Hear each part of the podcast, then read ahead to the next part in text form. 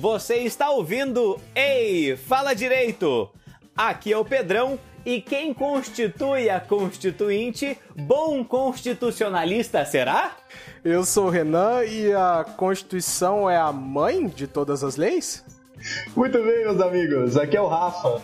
E o Brasil já teve mais constituições do que o Fábio Júnior teve esposas.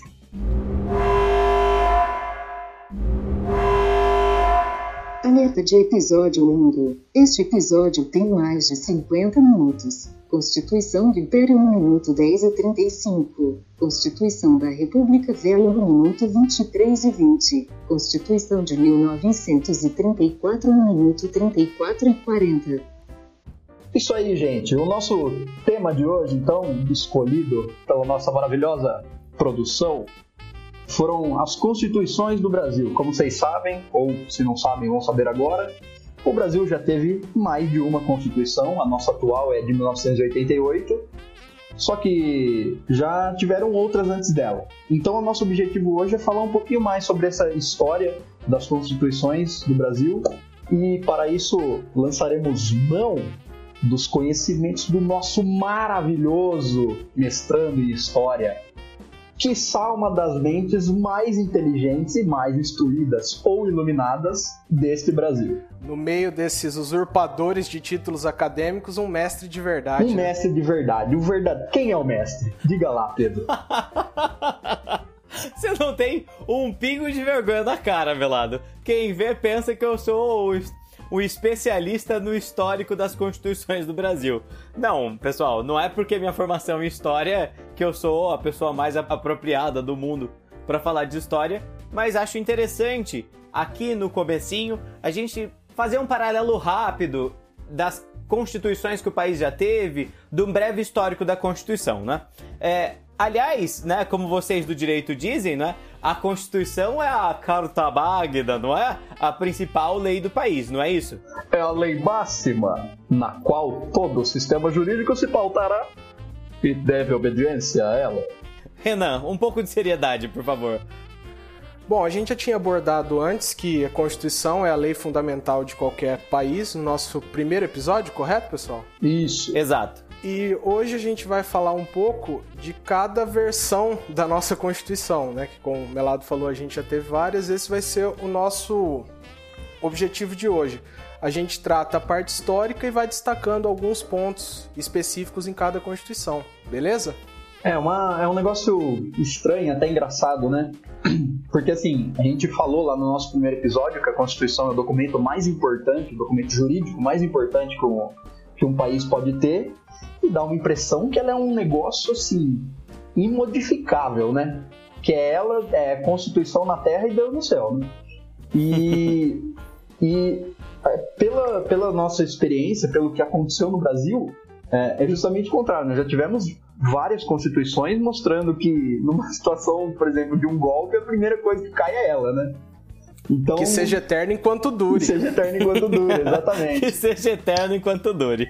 E, e aí é um negócio que contrasta muito, por exemplo, com o que a gente vê, por exemplo, da história dos Estados Unidos, que eles têm aquela constituição deles que é centenária. Então, e aquele documento. Com pouquíssimas emendas, que, né? Com pouquíssimas emendas, é aquele textinho pequenininho comparado com os nossos 200 e não sei quantos artigos da, da Constituição que a gente tem hoje. Então é legal a gente fazer essa, esse resgate da história.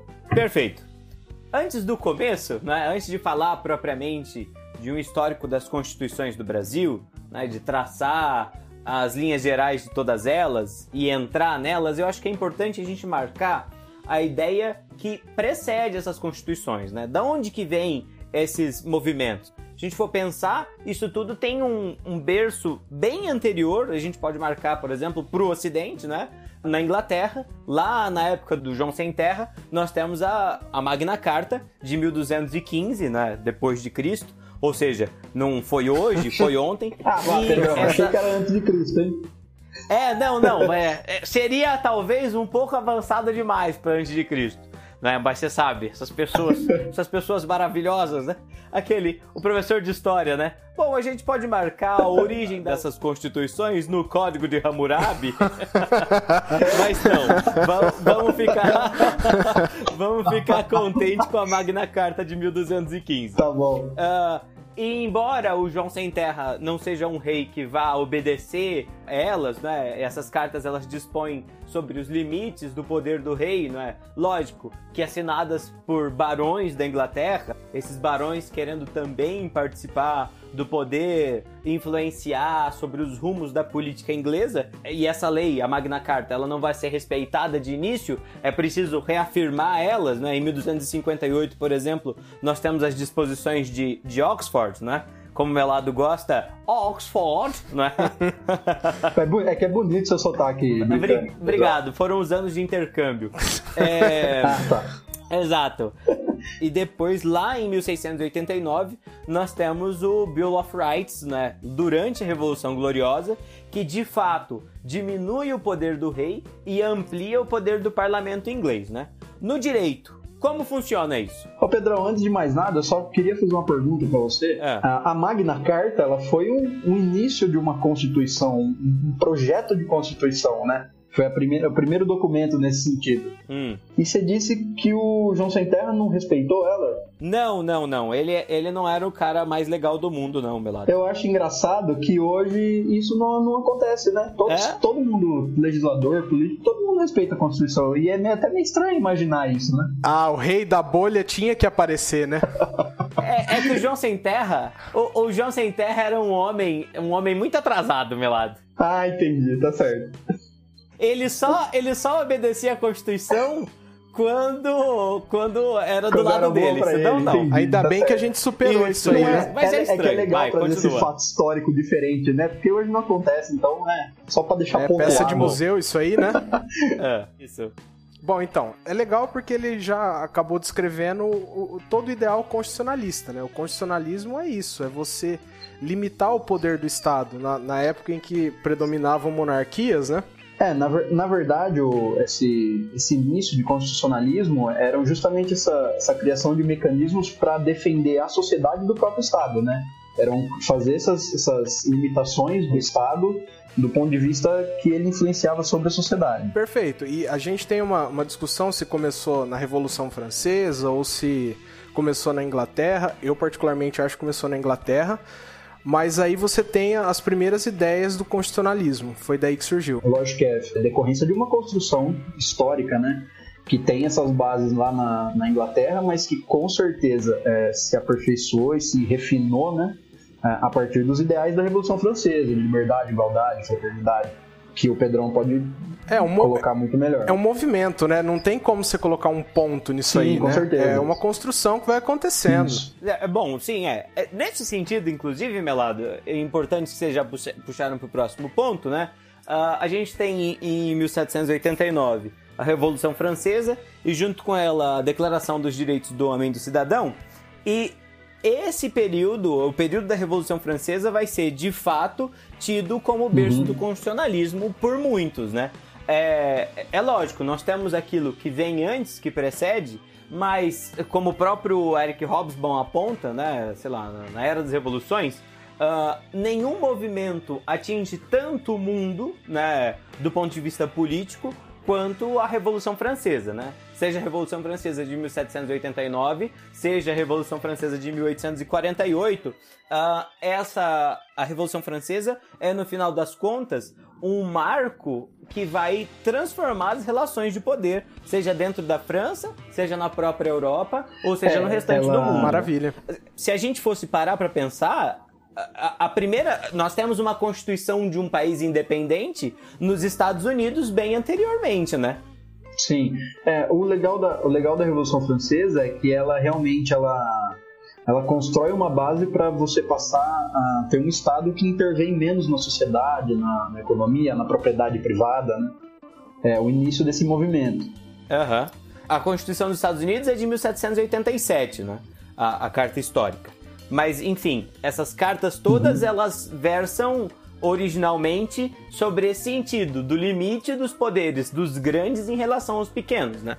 constituindo ou feitas e elaboradas por uma vontade extremamente burguesa e liberal, né? Sim, e importante a gente colocar também que não só os ideais da Carta, por exemplo, dos Estados Unidos, mas da, da Revolução Francesa também são, são é, grandemente influenciados por aqueles ideais iluministas, né? Que era um movimento da, da Europa que trouxe tanto, sei lá, o renascimento cultural, o renascimento é, econômico e vieram essas ideias e foram, foram aflorando, né?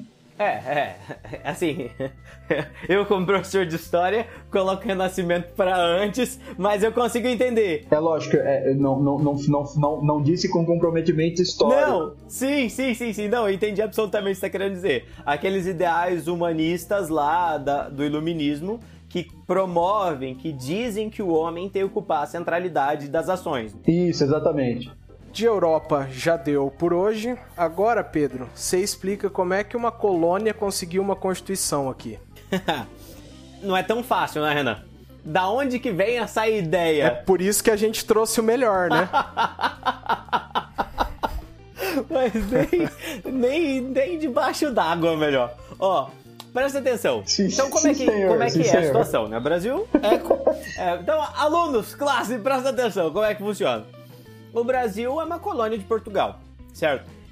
E em 1810, oh, perdão, em 1808, é, muda a data lá. em 1808, a família real portuguesa vem para o Brasil, certo? Por quê? Ah, porque Napoleão Bonaparte decidiu sambar na Europa e aí a família real portuguesa, que era aliada da Inglaterra, né, sempre foram, aliás, desde o fim dos holandeses eles são amiguinhos, falou assim, ó, então vocês vão para lá e a gente vai continuar sendo amiguinho contra o Napoleão, não, sem problema. E aí vem Dom Dá uma fugidinha pela porta dos fundos Exato, aí. o jeito é, né, como diria Michel Teló.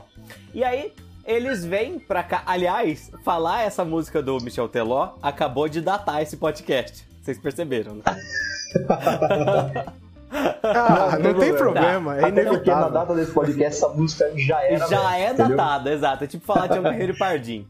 Mas a família real portuguesa vem para o Brasil e traz consigo várias instituições, né? É nesse período que é criado o Banco do Brasil, a imprensa régia. Em 1910 nós temos a abertura dos portos do Brasil às nações amigas, o que acaba com o pacto colonial. Enfim, acabada a ameaça de Napoleão em 1815, a Europa volta a se estabelecer, né? É um, toda uma tentativa de reconstrução da Europa, de demarcar novamente as velhas fronteiras europeias, né? tudo isso no sentido de manter o estabelecimento do antigo regime. Se a gente pensar, Napoleão está posterior à Revolução Francesa e espalha esses ideais da Revolução Francesa pela Europa. Ok até aqui, classe? Ok, professor Pedro. ok. em 1820, em Portugal, a gente tem a Revolução Constitucionalista do Porto, né? Porto é uma cidade. Uh, que demanda tanto o retorno de Dom João VI, exato, uma cidade portuária que demanda o retorno de Dom João VI a Portugal, ao mesmo tempo que quer também uma constituição, entende? Uhum. Entende, entende. Daí a gente tem aquelas, entende? Daí a gente tem aquelas primeiras complicações, né, que é a família real voltando para Portugal, uh, Dom Pedro I ficando no Brasil como príncipe regente e aí uma insatisfação cada vez maior de Portugal, que era a antiga metrópole, tentando reestabelecer o pacto colonial sobre o Brasil. Só que é bom a gente marcar que o Brasil também, o Brasil já era um reino, né? O reino elevado Lembra aquela ideia de que o Brasil foi elevado sim, a Reino sim. Unido de Portugal e Algarve, certo? Acho que esse sim em 1810. Acho que eu troquei a data É porque lá. aí acabou não agradando ninguém, né? Nem os portugueses ficaram satisfeitos de não ter o Brasil como colônia e o Brasil também não queria voltar para essa situação, sendo que já tinha experimentado uma certa liberdade, né? É, exatamente. Essa, essa ideia de experimentar a liberdade e ser submetido novamente ao pacto colonial é, em, em característica geral, né, muito grosseiramente, o motivo da independência de todas porque as tinha, Américas, né? Seja porque América... tinha duas coisas que o Brasil é. não era, né? Que era obrigado e suas colônias, né? É, é não, e a outra parte, exatamente, exatamente. Sapientíssimo.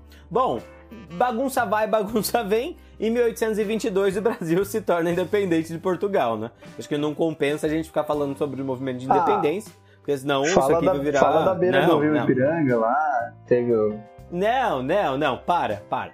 E aí, é, o que vai acontecer? A partir do momento em que Dom Pedro uh, assume o Brasil, há uma pressão dupla, né? A partir desse momento, então, nós temos um rei. Esse rei herda as características uh, de uma monarquia absolutista portuguesa, né?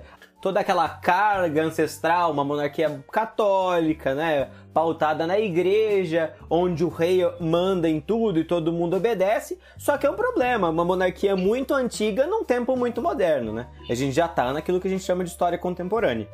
É preciso, então, a criação de, de uma Constituição que regulamente a função do rei.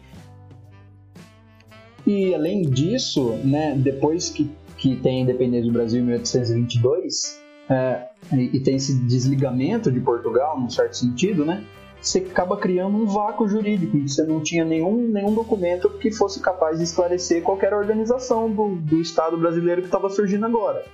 Então, é, surgiu a necessidade, a partir daí, da criação de uma Constituição para o Brasil. E só é legal acrescentar também que a gente vê a, a, a questão do constitucionalismo na pele, né? Que você tenta promulgar a primeira Constituição e o imperador fala: não, aqui a gente não pode fazer um negócio tão liberal assim. Deixa eu continuar com meu poder moderador, deixa eu continuar absoluto. Então vamos otorgar essa primeira e depois a gente vê o que acontece. É, porque foi o seguinte: teve, teve uma movimentação para a criação de uma Assembleia para tentar promulgar uma Constituição para o Brasil. Só que aí o Dom, o Dom Pedro I foi lá e uhum. puxou para ele e falou assim: ó, não, dá aqui isso aqui para mim, é, essa, Essa tentativa, inclusive. Foi mais ou menos isso, né? Essa, essa primeira Constituição, né, aliás. A ideia de, olha, vou continuar com o meu poder moderador, não, porque o poder moderador não existia ainda, existia a vontade do rei. A ideia é ele copia esse modelo do poder moderador da França. E aí ele vai adotar os mesmos princípios, fala, olha, na França existe um rei mesmo depois da Revolução Francesa, e eles adotam esse, esse poder moderador, que é um quarto poder, e eu acho que é interessante eu pegar esse poder para mim. Só que na França há uma pequena diferença, que ele é exercido pelo Conselho do Estado. Aqui no Brasil, o poder moderador é inteiro concentrado na mão do imperador. Em 1824, a gente está falando dessa Constituição, né? Sim. ela foi otorgada em 1824, que é a Constituição do Império. Sim, sim. Que é, na verdade, a primeira Constituição que o Brasil teve. Falta a gente falar isso. Por que, que a gente fala que ela é otorgada? Porque não houve uma, uma, uma assembleia constituinte, não houve um clamor popular, não houve uma, uma ratificação pela população. Ela foi imposta pelo Dom Pedro. E aí, é, basicamente, ela seguia. Até a gente até abordou isso no, no primeiro episódio, né? Ela seguia aquela é, divisão clássica de poderes, de legislativo, executivo e judiciário, só que o Pedrinho, o Dom Pedro, tava, hum. não tava com meio dificuldade de desapegar do poder, né? E ele cria esse quarto poder, que é o moderador, que na verdade ele é a chave de toda essa organização política que essa Constituição traz, né? Ele diz, é, essa Constituição diz que o dever, o papel do poder moderador é zelar pela independência, harmonia e equilíbrio dos poderes, né? Porque é lógico que ele não ia falar que era, que era pra controlar. Então vamos chamar de zelo. É, era um zelo Mas bem era próximo, que era pra sabe? Aquele zelo poderes, que é né? quase uma vigia. Isso, vem cá, que eu vou botar sem embaixo da minha asa aqui, eu vou cuidar direitinho disso aqui do vamos, jeito que eu quero. Vamos zelar, vamos zelar. É. Isso. É, esse, esse modelo constitucional, né? Ele, além de tudo, é uma constituição uh, onde o Brasil, onde o país tá, onde existe uma, uma união entre o Estado e a Igreja, né? Não é um Estado laico ainda, certo? Tanto que o rei, o imperador, ele, ele predispõe lá dos dois poderes, né? Um chamado é, padroado e o outro beneplácito, né? Adoro essa palavra, acho super bonitinho. Uh, que, é, que uma tem a ver sobre a escolha dos bispos e a nomeação dos cardeais enquanto a outra tem a ver com a aceitação ou não das bulas papais, né? Das leis do Papa, que tem que passar pela que é mão do imperador. Beneplácito. Beneplácito? É, Eu achei ben... que esse cara era um cantor, não? Não. O Beneplácito Ai. Domingo. Nossa, que tristeza isso. ah, tá bom. Bom, é, além disso. É interessante. Tá, okay. ah. É interessante falar, né, que nessa época, é, logo após a independência do Brasil, existiam as, as províncias, Sim. né? Só que o Brasil ele era um estado unitário, ele não era né, um estado nessa forma que a gente tem hoje de federação, ou seja, você tem União, Estados e municípios e eles são independentes, né? Eles têm autonomia. Não nessa época. Na, na, naquela época, em 1824, nós tínhamos um Estado unitário, ou seja, as províncias que integravam o Brasil, elas não tinham autonomia alguma. Era tudo advindo do poder Perfeito, central. Exato. É, sem nenhuma autonomia, o poder central é quem controla tudo. É, essa Constituição é uma das Isso. mais duradouras do Brasil, né? Se não, acho que é a mais duradoura do Brasil. Exato. Eu acho que ela é a mais, É. com 65 anos, Exato, né? é, 1824 é. A regi- 1889. É, o regime constitucional vai de 24 a 89, exato. E. É legal a gente, É. é. legal a gente falar no campo dos direitos, ah, acho que é legal a gente destacar que ela estabelecia um sufrágio censitário, ou seja, é, o voto era proporcional à renda, Sim, sim. e para que você pudesse votar, é, essa discriminação ocorria para quem tinha uma renda de no mínimo 100 mil reais por ano, né? Era, era literalmente valor per capita da, da pessoa É, né, que poderia votar. Mas Isso é uma coisa interessante, Melado, é bem destacado, inclusive. É, embora o voto fosse censitário, o país contava nesse período com talvez uma das maiores democracias votantes do mundo. É, esse Sim. valor censitário era um valor muito pequeno, tá? E boa parte da população participava. E uma outra coisa interessante é que nesse momento, entre 24 e 1870, 1870 a gente tem uma reforma eleitoral no Brasil, há no Brasil o voto indireto.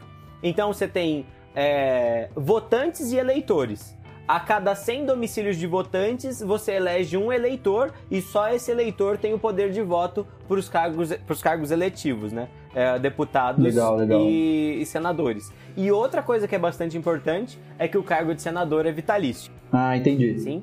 É, fun fact, É. pode ser? Pode, Manda. põe lá. É, um fato curioso, essa Constituição de 1824, ela já possui uma declaração de direitos inspirada na- nos ideais da Revolução Francesa, nos ideais da, da Carta Norte-Americana, mas apesar de ter uma declaração de direitos humanos, né, Uhum. ah, das pessoas, é- era um estado que ainda tinha escravidão, né, Sim. que é bem coerente com o que acontecia. É, então, é, é bastante contraditório quanto a- como a própria. tão quanto a própria figura do Império é, não é? Direitos humanos Uhum. da boca pra fora, né? É, exato. é, só pra falar que tinha. Exato. E aí. É, e, le- É. e legal também, você falou da longevidade dessa Constituição, né? Que foi, se não uma das mais, se não a mais duradoura. Uhum. E curioso que ela, ela vigorou durante 65 anos e ela sofreu apenas uma alteração, É. em 1834, né? Foi uma única alteração no- do texto dela.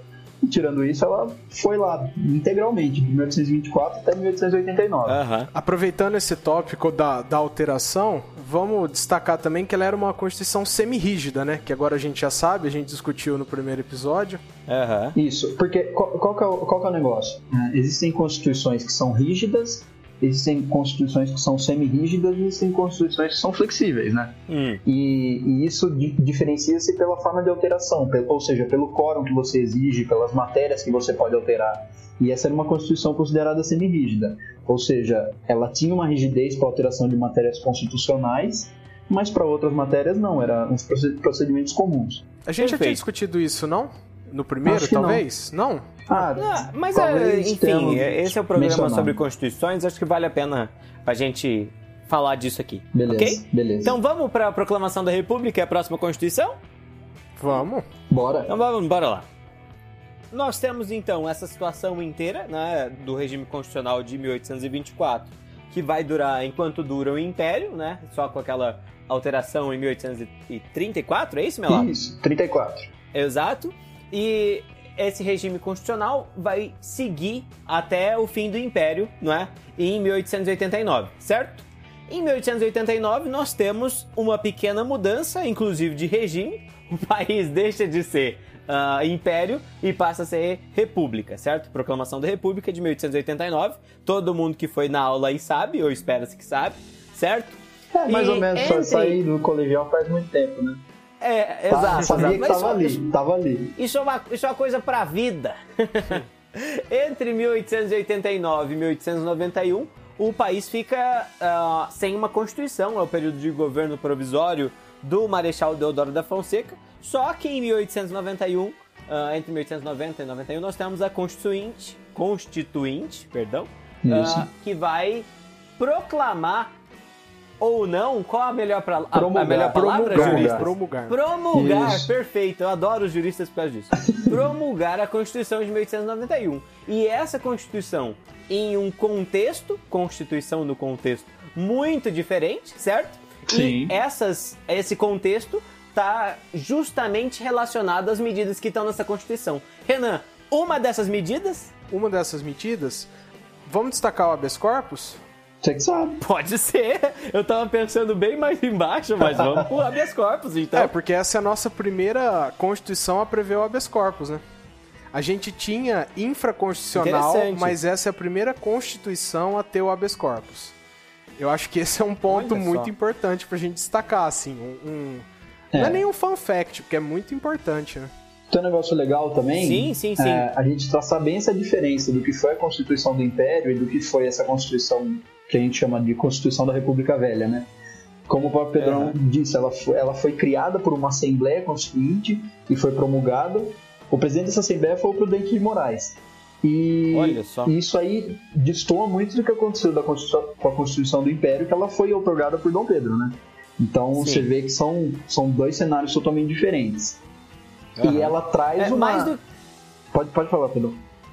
Mais do que isso, né, Melado? É, essa Constituição, ela reelabora todo o traçado de organização do Estado brasileiro, não é? Com certeza. E, e aí eu ia entrar nesse assunto, porque ela, ela é totalmente diferente daquela Constituição do, do Império. Ou seja, ela traz um Estado que a partir de agora é laico, ou seja, ele é- não é confessional, ele não tem uma religião oficial.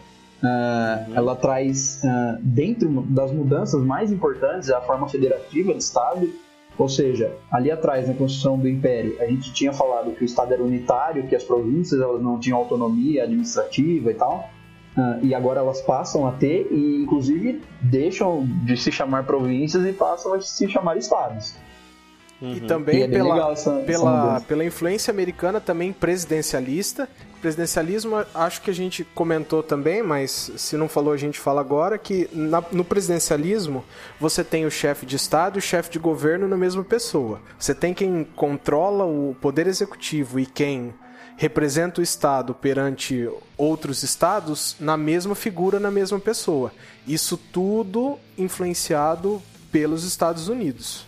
Ok. Isso. E no- É, e E num Nessa contexto, mesma, né? Pedrão, você, Ah, você pode até falar melhor, num contexto de que ah, das oligarquias rurais, sabe? De café e Sim, tal. sim. É, a Constituição de 1891, ela é para a história criada como um antídoto ou uma, algo para ser completo oposto da Constituição anterior, né? Enquanto o outro estado era totalmente centralizador, né, controlador dos impostos através do erário régio, através da figura do imperador, a Constituição da República é uma Constituição que garante muito mais autonomia para as antigas províncias que agora passam a ser chamadas de estados. É, é uma Constituição muito mais liberal, mas é, veja só que há um ponto interessante. Quando você destaca a oligarquia, isso não é feito porque as oligarquias são simpáticas à causa republicana. Isso é feito porque essa Constituição garante plenitude de direitos para o estado mais rico da nação, que é o estado de São Paulo, berço das oligarquias cafeeiras do país, certo? E essas oligarquias são, no período, as oligarquias mais ricas do país, porque o café é o principal produto de exportação, certo? para além disso, eu gostaria de destacar um- uma coisinha, é, que é o seguinte: a Constituição de 1891 ela extingue o voto censitário, ok? E aí o voto censitário passa a ser sufrágio universal masculino, só que tem um detalhe nesse sufrágio universal masculino. Por quê? É masculino, só que não podem votar os analfabetos. O detalhe é que entre 70% e 85% da população brasileira era composta Era de analfabetos, analfabeto. certo?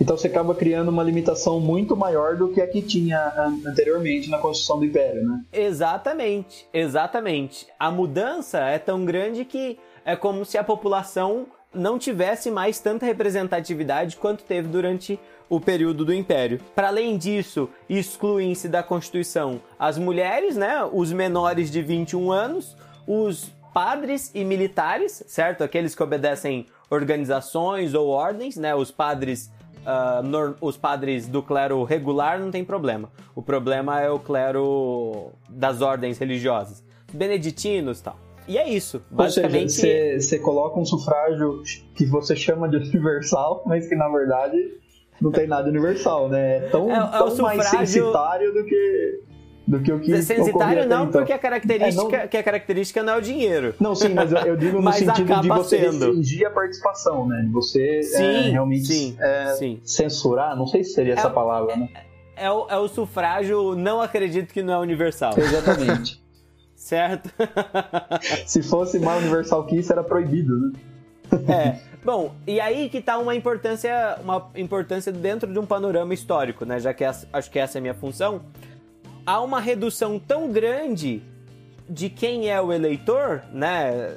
A quantidade de eleitores no país é reduzida a um volume tão pequeno que o voto passa a ser algo raro, né?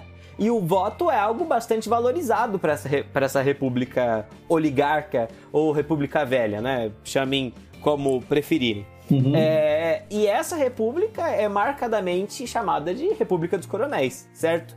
onde lá no interior, onde o Estado ainda não se faz tanto presente, o coronel é quem representa o Estado. Então é o coronel que vai garantir que chegue a escolinha, chegue a linha de ferro. Eu quero só, é, fazer, um, eu quero só fazer um adendo. Que é. agora Pedro vai se empolgar. É, eu me empolgo um pouco com o coronelismo. Eu não posso deixar isso é de lado. Essa é uma matéria que ele estuda e que ele é um mito, entendeu? Então ele vai não, se empolgar um pouquinho, melhor. ele vai se empolgar um pouquinho.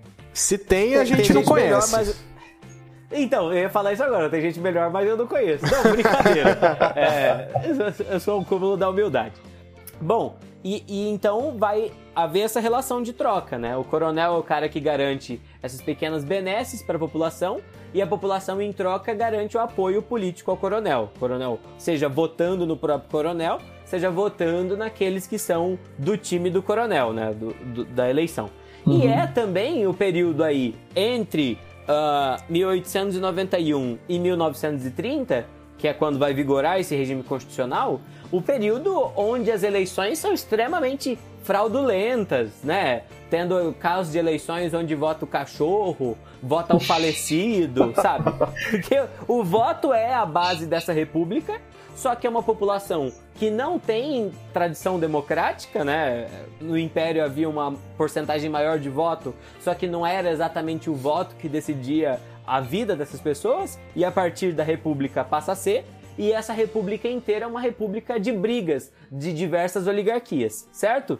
Legal. Certo. Acho só, Pedrão, tá. se você colocar um, tipo, um conceito do que vem a ser oligarquia, a gente soltou a, é. Ah, sim, sim, sim, sim. Ah, isso, isso é uma, nossa, verdade, inteligentíssima essa observação. Ah, é, muito obrigado. Oligarquia, oligarquia vem do grego, do é mesmo? Oligarco é pouco. é, oligarquia significa, traduzido diretamente do grego, poder de poucos, né? É uhum. onde você tem pequenos grupos que controlam o poder, né? A arquia tá, tá voltado arqué, poder. Ela é diferente, embora parecida, da aristocracia, né? A aristocracia é o poder dos excelentes e também é um poder de pequenos grupos. Só que as aristocracias estão associadas, na maioria das vezes, a regimes onde você tem um rei. Esses excelentes são os grupos bem-nascidos que estão em volta dos reis, certo? Então, durante o Império, a gente pode falar de uma aristocracia. Durante a República, aboliu-se o rei, nós temos uma oligarquia, ok? Para além disso, Maravilha. uma definição, uma definição daqueles que são os mais puristas, é, para os gregos, oligarquia é uma corrupção da aristocracia. Porque a aristocracia são poucos governando pelo interesse dos vários. E na oligarquia são os poucos governando pelo próprio umbigo. Pelo interesse dos próprios poucos. Né? É, pelos próprios poucos. Poucos pelos poucos. Tá bem? É por conta desses insights de inteligência que eu sou chamado às vezes. Você mandou bem, Pedro. Você mandou bem. Tá, Tá bem? Ficou bom, Bom, ficou boa. Viu, ficou boa gente? Vamos, explicação. vamos destacar, porque eu acho que foi tão lógico que a gente deixou passar implícito, mas houve extinção do poder moderador e agora a gente tem o poder tri- tripartido, né? A divisão tripartida Ah, do poder, isso. né? Crucial, crucial. É, não é só o moderador que some, né, Renan? É O, o padroado e o beneplácito Também. Infelizmente, que esse nome maravilhoso somem e o Estado passa a ser laico, ok? Maravilha. Maravilha, maravilha. Então tudo bem. Eu provavelmente estou começando todos os blocos do mesmo jeito, então agora eu vou fazer um meta-discurso falando sobre a forma de abrir os blocos. Bom, como é que funciona então, gente? É, nós tivemos então essa Constituição Republicana da Primeira República, que vai funcionar até 1930. Só que lembra que eu falei que a Primeira República é uma república das oligarquias? Lembra, Em 19 professor Pedro. Lembro, senhor professor. É, em 1930, esse pacto das oligarquias ele é quebrado. E aí a gente tem a Revolução de 1930, certo? Chega no poder através de um golpezinho, um gaúcho chamado Getúlio Dornelles Vargas, ok? Ô Pedrão, eu tenho uma pergunta pra te fazer. Ah, É, esse pacto que você fala é uma vez ser uma, um representante da oligarquia de Minas Gerais, outra vez ser de São Paulo. Isso, isso, isso. Isso que, fica, isso Do que ficou chamado de, de café com leite, é. Só que tem, Isso. tem alguns historiadores que são contrários a essa ideia da política do café com leite, viu, Melado? Ah, é, É, é, exato, é. Olha, Tem- rapaz, você vê que engraçado? É, o mundo é cheio disso, né? Tem não. bastante, né? Não, é porque tem quem diga que existe um pacto entre as oligarquias, no geral, Uhum. só que esse pacto café com leite, ele não existiu como nome no período dele, entende? Foi, Entendi. foi uma interpretação posterior que chama os momentos em que São Paulo e Minas Gerais estão em acordo de pacto café com leite. E esse pacto café Tá. com leite, ele, embora a maioria das eleições seja um, um candidato de São Paulo, outro de Minas Gerais, ele nem sempre dá certo. 1930 é o maior exemplo disso, ok? Entendi. Então não foi, não foi um pacto aquele com cuspidinha na mão, né? Não, era um Não, negócio não. assim, tão, Aquele de sério, sangue. Com o fio Aquele- do bigode. Isso, não. Que naquela Não era, época o né? bigode era mais valorizado, certo? Sim. Bom, é, bem, um- um, detalhe que a gente esqueceu de destacar da outra Constituição é que o voto era aberto. Lembra? Uhum. Na Constituição de 1891. O voto sendo aberto não significa que você precisa gritar em praça pública que você vota no candidato tal. Mas, na hora Tem de você. que gosta de fazer isso, viu? exato, exato. Quem que você votou? Quem que você votou? Quando você vai fazer o seu voto, as pessoas sabem em quem você tá votando, ok? É Aham, basicamente beleza. Uhum. isso. Isso garante o quê? Aquela ideia do voto de cabresto, certo? Sim, Sim. dos coronéis, eles controlavam. tal. Exatamente, exatamente. Então, no período que vai durar entre 1930, que a gente tem a Revolução, coloca o Getúlio no poder, até 1934, esse período é chamado de governo provisório de Getúlio Vargas. Por que provisório? Porque anulou-se o regime constitucional da Constituição de 1891, só que não se promulgou ou se uh, outorgou, como que é a palavra? É Outorgou. A. Outorgou. Outorgou uma nova Constituição. Outorgou. Ou, outorga, ok? É, então nós temos um período vago de Constituição. Em 1932, o estado de São Paulo, que era governado pelas oligarquias cafeeiras, fica revoltado pela situação do país. Olha, como assim a gente não tem uma nova Constituição? E além disso, eles estavam um pouco revoltados também, porque eles já não tinham mais o poder que eles tinham anteriormente, ok? Enfim, em 1932 a É Revolução porque Constitucional. isso, isso, tem É. a ver, isso tem a ver com a quebra da, da Bolsa de Nova York e tal, não tem? Sim, sim, sim, sim. É, a quebra da bolsa enfraquece, de certa maneira, as oligarquias. Enfraquece também os pactos das oligarquias, ok? É, é que, Beleza. tipo, eu não quis. Eu só tô traçando, porque se eu fosse falar de tudo, eu ia ter que falar do movimento tenentista, sabe? Não, É, não, fica tranquilo. Fica, Isso, eu fica à acho que não é- siga o seu bom senso. Não, Exato, não, eu segue- acho que não segue o seu. é, não é importante. Senão isso vira, vira uma aula. Não, fica tranquilo. É, e aí, ah, o Vargas, então, em, em 32 a gente tem a Revolução Constitucional de 32, onde só São Paulo se manifesta e tenta se separar do país, brigando. Ah, eu quero a Constituição, sabe? Essas coisas. É, não tem uma nada de constituição nesse país. exato, exato. E aí Vargas, que era aquele cara bem bacana, falou, bom, vocês querem Constituição, Constituição vocês terão, certo?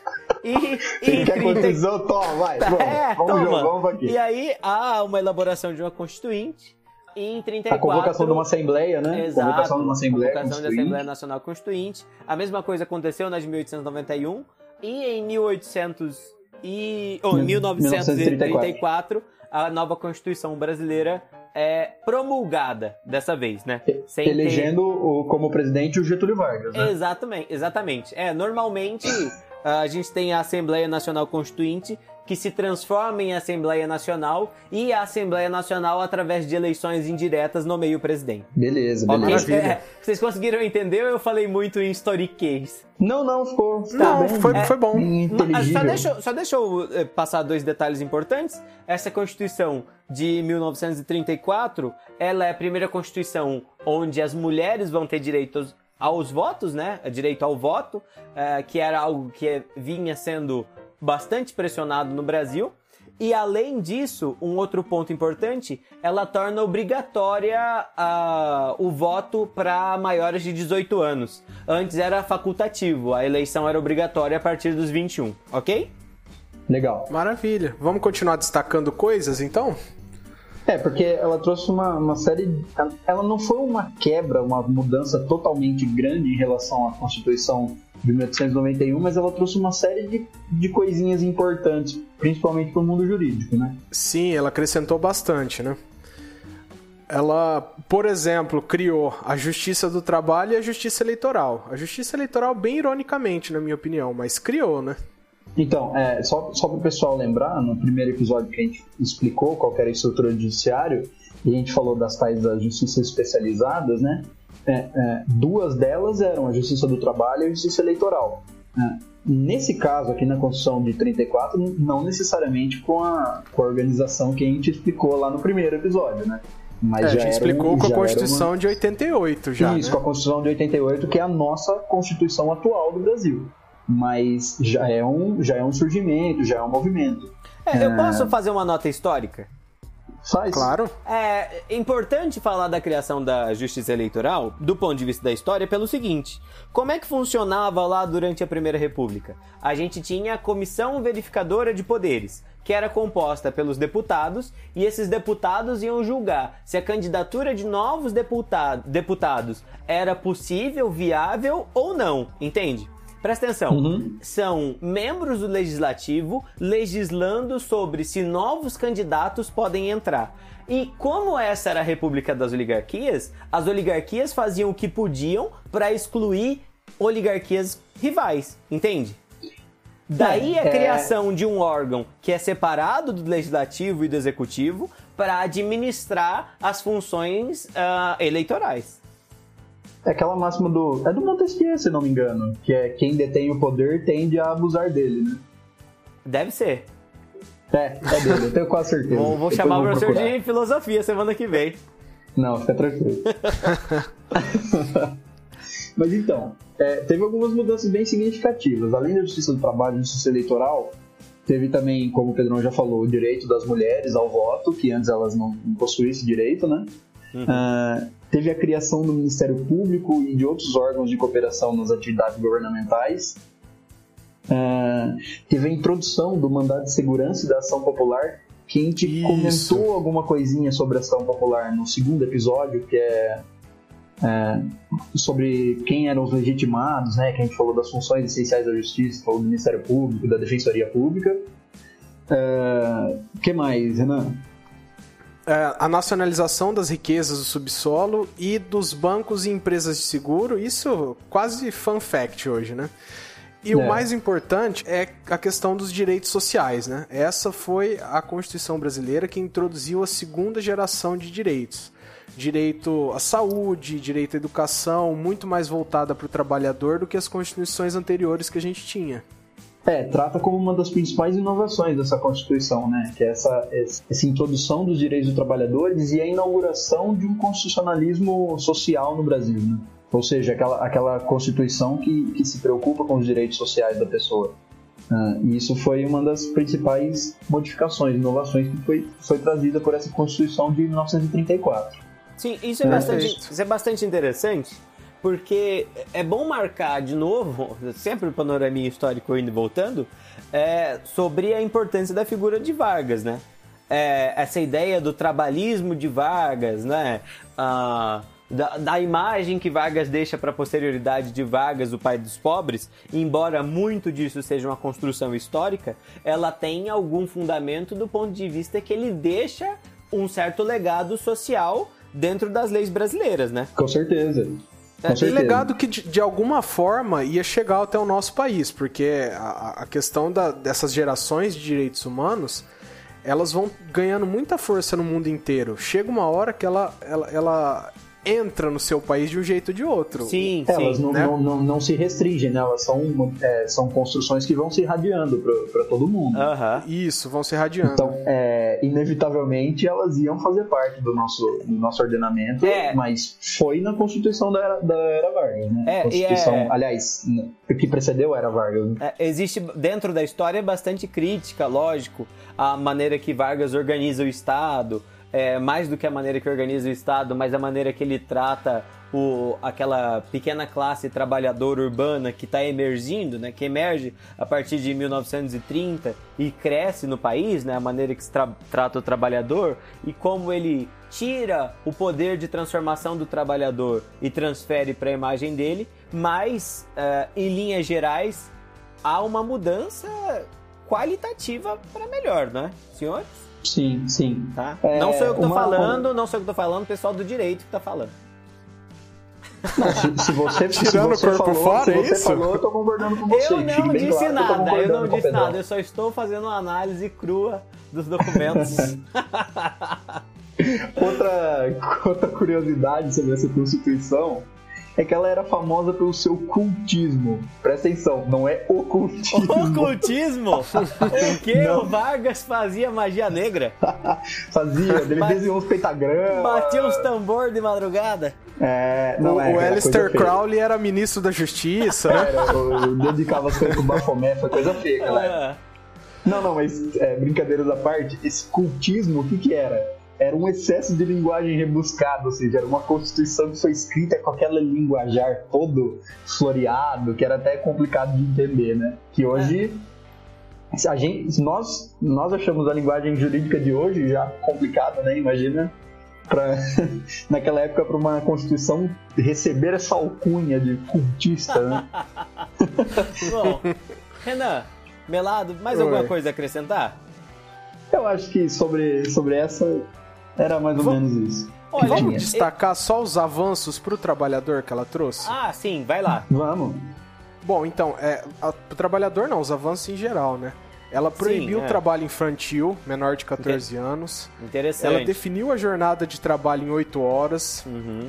O repouso semanal obrigatório, férias remuneradas, é, assistência médica, teve a proibição de diferença de salário para o mesmo trabalhador por motivo de idade e sexo. Olha. Sabe, Uhum. teve bastante avanço nesse sentido mesmo, né? É, Aham. Era só importante destacar isso aí, né? A gente Sim. não podia deixar batido, né? Sim, sim, É, são os tais dos avanços na área trabalhista que foram, é, sobretudo, importantes nessa época e que, e que se projetaram, inclusive, até hoje. Sim, sim, sim. Bom, senhores, eu acho que é interessante a gente chamar o fim desse episódio, sabe?